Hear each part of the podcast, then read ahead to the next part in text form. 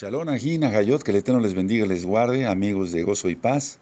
Soy su servidor, doctor Javier Palacios Celorio, Roe, pastor de la Congregación Gozo y Paz en Tehuacán, Puebla, México.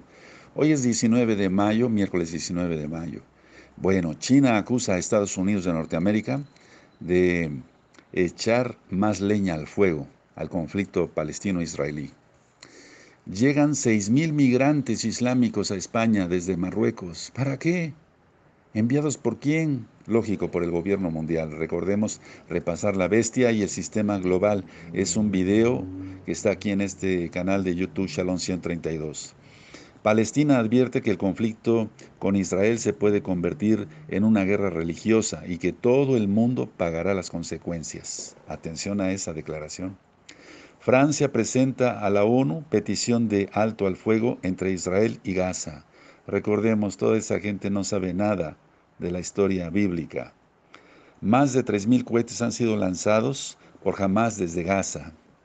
Recordemos que 139 países de los 193 países miembros de la ONU ya reconocieron a Palestina como Estado.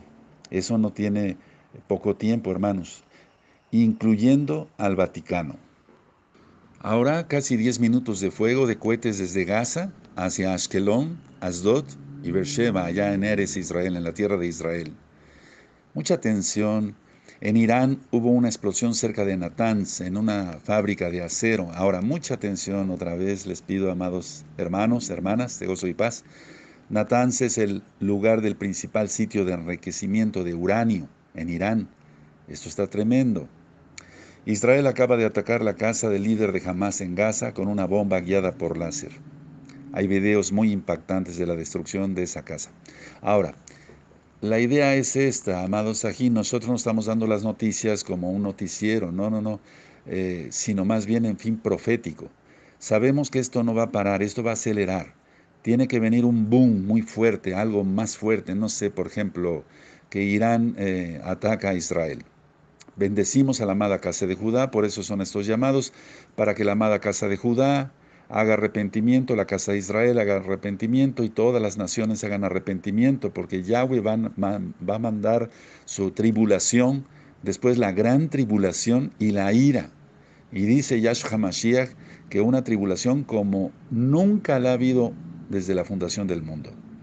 Entonces algún día nos despertaremos con una noticia más, más fuerte, más grande, y bueno, pues estemos pendientes todos porque Shemitah, recuerden, y perdón que sea tan repetitivo, 7 de septiembre inicia Shemitah, el año sabático para la amada casa de Judá. ¿Y por qué es importante esto? Bueno, revisen las rectas finales últimas.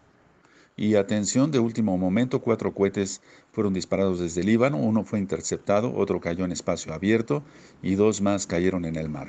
Y debido a esto, en Haifa ya se están abriendo refugios públicos.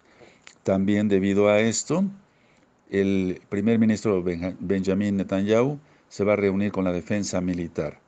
Bueno, las cosas se complicarán. Estaremos informando y sobre todo orando, amados Sahim, hermanos, hermanas de gozo y paz por la amada casa de Judá. Shalom, les deseo lo mejor.